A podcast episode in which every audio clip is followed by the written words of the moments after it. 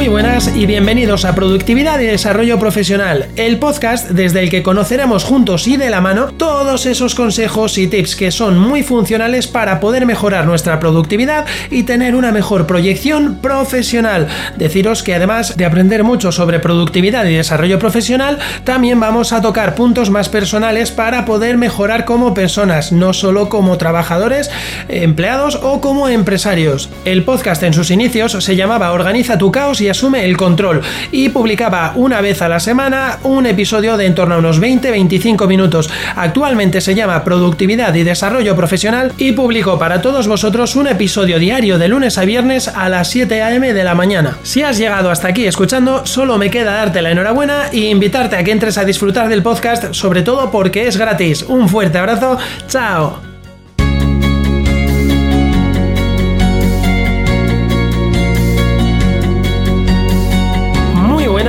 Y bienvenidos una semana más a Productividad y Desarrollo Profesional. Amigos y amigas, no esperéis o no pensaríais que había desaparecido, ¿no? Ni mucho menos. Hemos estado una semana de puente aquí en España y pues me lo he tenido que tomar para reflexionar un poquito sobre cuestiones personales y además para reorganizarme.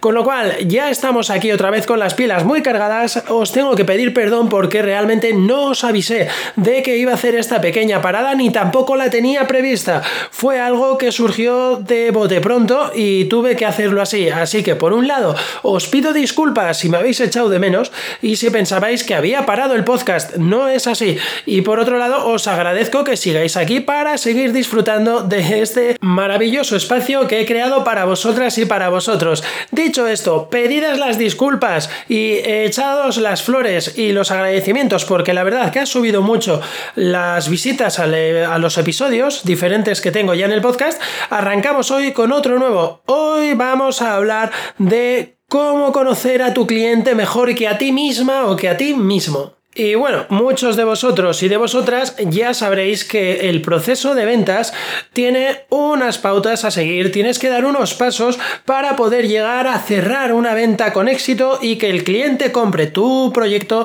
tu servicio o tu producto. Bien, pues para esto hoy os voy a hacer dos preguntas que es de las que os voy a hablar un poquito por encima. La primera pregunta es ¿por qué es importante conocer a tu cliente mejor que a ti mismo? Y la segunda es ¿Qué beneficios obtienes a futuro al conocer a tu cliente mejor que a ti mismo? Creo que son las dos preguntas que todos y todas deberíais de haceros para poder analizar un poquito. Porque muchas veces no tenéis éxito al hacer una visita con un cliente. Pues hecho el breve resumen inicial, arrancamos con la primera. ¿Por qué es importante conocer a tu cliente mejor que a ti mismo? Pues principalmente porque eso te ayuda a ganarte su confianza. Está muy bien que domines el producto o servicio que trabajes y que ofrezcas. Está súper bien que tengas un guion tan bien preparado y tan profesional que sepas transmitirle de forma más o menos técnica a tu cliente el tipo de servicio que va a recibir y que además le puedas transmitir todos los beneficios que este propio servicio o producto van a tener para él y por ese mismo motivo es tan importante que tu cliente obtenga tu producto o tu servicio porque eso le va a garantizar cubrir esas necesidades que él tiene o solventar esos problemas que tu cliente tiene. Bien, pues para que esto suceda es muy importante ganarte su confianza y para poder ganarte su confianza lo que tienes que hacer es tratar de abrirle, perdón, tratar de abrirle con preguntas abiertas. Hoy no os voy a poner ejemplos de qué tipo de preguntas abiertas podéis hacer, prefiero que me lo preguntéis a mí y yo os iré dando respuesta por privado y no obstante, si os llama mucho la atención y os apetece saber más, haremos otro episodio nuevo, ¿vale? Pero dicho esto, es muy importante ganarte su confianza. ¿Por qué? Porque el cliente generalmente se va a estar haciendo un montón de preguntas, tanto sobre ti como sobre tu producto o servicio. Esto me conviene, esto me, me resulta interesante, va a cubrir mis necesidades, me merece la pena comprarme este servicio o producto, o sea, un montón de, preguntas a modo objeción que lo que va a tratar de hacer él es cerrarse psicológicamente para acabar diciéndote que no, que no puede comprarlo porque le falta dinero, porque no lo tiene claro, se lo tiene que preguntar a su mujer o a la tía del vecino. en fin, ya me entendéis. Los que sois vendedores y vendedoras sabéis que esto está a la orden del día, pero eso solo significa una cosa, no te has trabajado a fondo su confianza. Con lo cual, un cliente desconfiado te va a estar poniendo objeciones por dos motivos muy sencillos. Porque le has tratado de vender tan bien tu producto o servicio tan rápido desde el principio que se ha visto claramente pues que vas a lo que vas, no estás preocupado de sus necesidades o de qué problemas tiene que solventar, estás preocupado de vender para cobrar y eso es un problema porque así no te ganarás su confianza.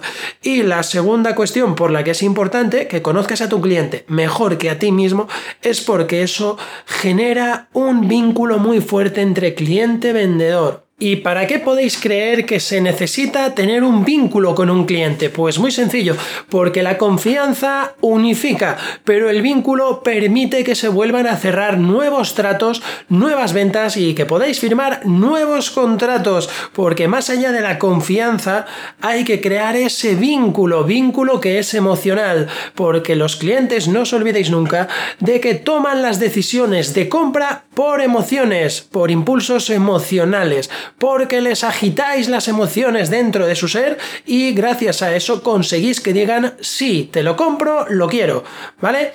No compran de forma racional. De hecho, miraros a vosotras y a vosotros mismos cuando tomáis la decisión de que queréis compraros algo. Puede ser un teléfono móvil nuevo, puede ser un coche, un ordenador, unos pantalones o simplemente un dulce. X, utilizar de ejemplo lo que queráis. Muchas veces pensamos, quiero comprarme esto, es lo primero, el primer deseo. Cuando sale así a flor de piel, es emocional. Lo que nos está haciendo sentir algo ha activado en nuestro cerebro esa sensación de lo quiero, lo necesito, lo deseo, por lo cual pensamos, quiero ir a comprarme este artículo en concreto.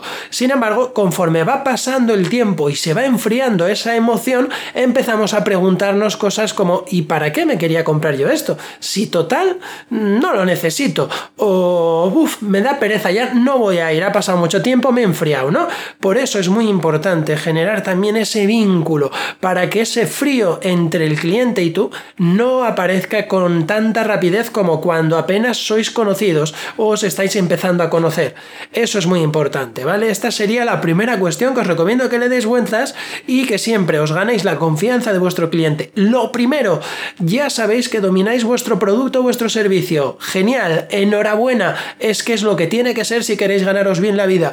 Pero una vez que lo tengáis que, eh, perdón, una vez que lo tengáis dominado, lo primero que tenéis que hacer es buscar las barreras que hay que abrir para ganaros la confianza de vuestro cliente. Y como segunda opción, ir creando poco a poco un vínculo y que ese vínculo sea fuerte entre vosotros para que nadie os robe a vuestro cliente. Y dando respuesta a la segunda cuestión que os decía que qué beneficios obtenéis a futuro cuando conocéis mejor que a vosotros mismos o mismas a vuestros clientes, pues los beneficios que obtenéis principalmente son los siguientes que te vuelva a comprar. ¿Quién no quiere visitar de forma paulatina cada X tiempo a un cliente y que el cliente siempre le diga que sí, porque está contento con su servicio, porque está contento con el tipo de producto o porque simplemente el comercial ha empatizado tan bien con el cliente que siempre está abierto a comprarle alguna novedad o alguna, algún otro tipo de servicio o producto que le sugiera su comercial, porque tiene plena confianza y sabe que lo que le ofrezca no es solo porque quiere ganar una comisión, sino porque le va beneficiar como cliente. Esto es algo muy importante y que todos los vendedores en la faz de la tierra queremos y querremos siempre que nuestro cliente vuelva a repetir. Y para que el cliente vuelva a repetir hay que hacer muy bien las cosas y de forma muy honrada. La siguiente, el siguiente, perdón, beneficio que podemos obtener es que tu propio cliente te recomienda, te recomienda a amigos, a familiares, a un montón de gente que al final te puede acabar comprando a ti. Ya no es que contacten directamente con la empresa para la que trabajas o a la que representas, es que si tu cliente está contento, va a pasar tu contacto para que tú puedas seguir ganándote bien la vida. Y cuando haces esto, generas una cartera de clientes referidos fantástica, porque esos son comisiones casi regaladas o caídas del cielo has hecho muy bien tu trabajo en un principio y gracias a ese esfuerzo en un inicio has conseguido diferir ventas y eso es fantástico porque implica que estás haciendo una gran labor. Y el tercer beneficio que os he querido poner como ejemplo es que os hace publicidad gratuita y esto es maravilloso que un cliente esté hablando constantemente de ti que eres un gran trabajador y un gran profesional como representante, pero que además hable bien de tu servicio, de tu producto, te abre un sinfín de puertas. Esto va un poco ligado a aquello de que te recomienda a otras personas, porque al final, para poder recomendarte, te hará publicidad gratuita directamente, así que creo que estos dos puntos están muy unidos, pero que ambos son igual de importantes y por eso quería daroslos por separado. Que te hagan publicidad gratuita en esta vida es fantástico, porque implica que tú te ahorrarás un dineral, tu empresa vaya también se ahorrará un dineral y directamente pues muchas veces no necesitaréis hacer grandes planes estratégicos con temas de marketing para poder publicitar ni productos ni servicios, porque del boca a oído o el boca a boca, como se dice en otros lados, se va a hacer uno millonario, como se suele decir. Ya hasta aquí el episodio de hoy, amigos y amigas. Muchísimas gracias, como cada día, por llegar hasta el final conmigo y escuchar todas mis recomendaciones y consejos. Estoy encantado de poder grabar cada día para vosotras y para vosotros y de que me vayáis sugiriendo diferentes temas como ya lo vais haciendo. Muchísimas gracias por darme feedback. La verdad que poco a poco va creciendo más a las y los que estéis por ahí escuchándome, no tengáis miedo, escribidme que no muerdo ni cobro, es gratis. y que para ello estoy haciendo este podcast para poder ayudaros a solventar cualquier tipo de duda. Ya sabéis que podéis escribirme a través de mi web barra blog comercio y emprendimiento.business.blog. Allí tenéis la página de feedback y desde allí pues ya sabéis que podéis mandarme cualquier tipo de opinión, sugerencia o bueno, a hablarme de lo que os apetezca a vosotras y a vosotros. Luego os recuerdo que tenéis en la página notas la nota del episodio a modo resumen para que podáis disfrutarla y que si queréis tenerle el archivo de la nota, perdón, a modo eh, PDF, en modo PDF, directamente escribirme por feedback y os lo mandaré al correo electrónico encantado. Mañana volvemos con más productividad y desarrollo profesional y estoy convencido de que os sacaré más de una sonrisa. Un fuerte abrazo, chao.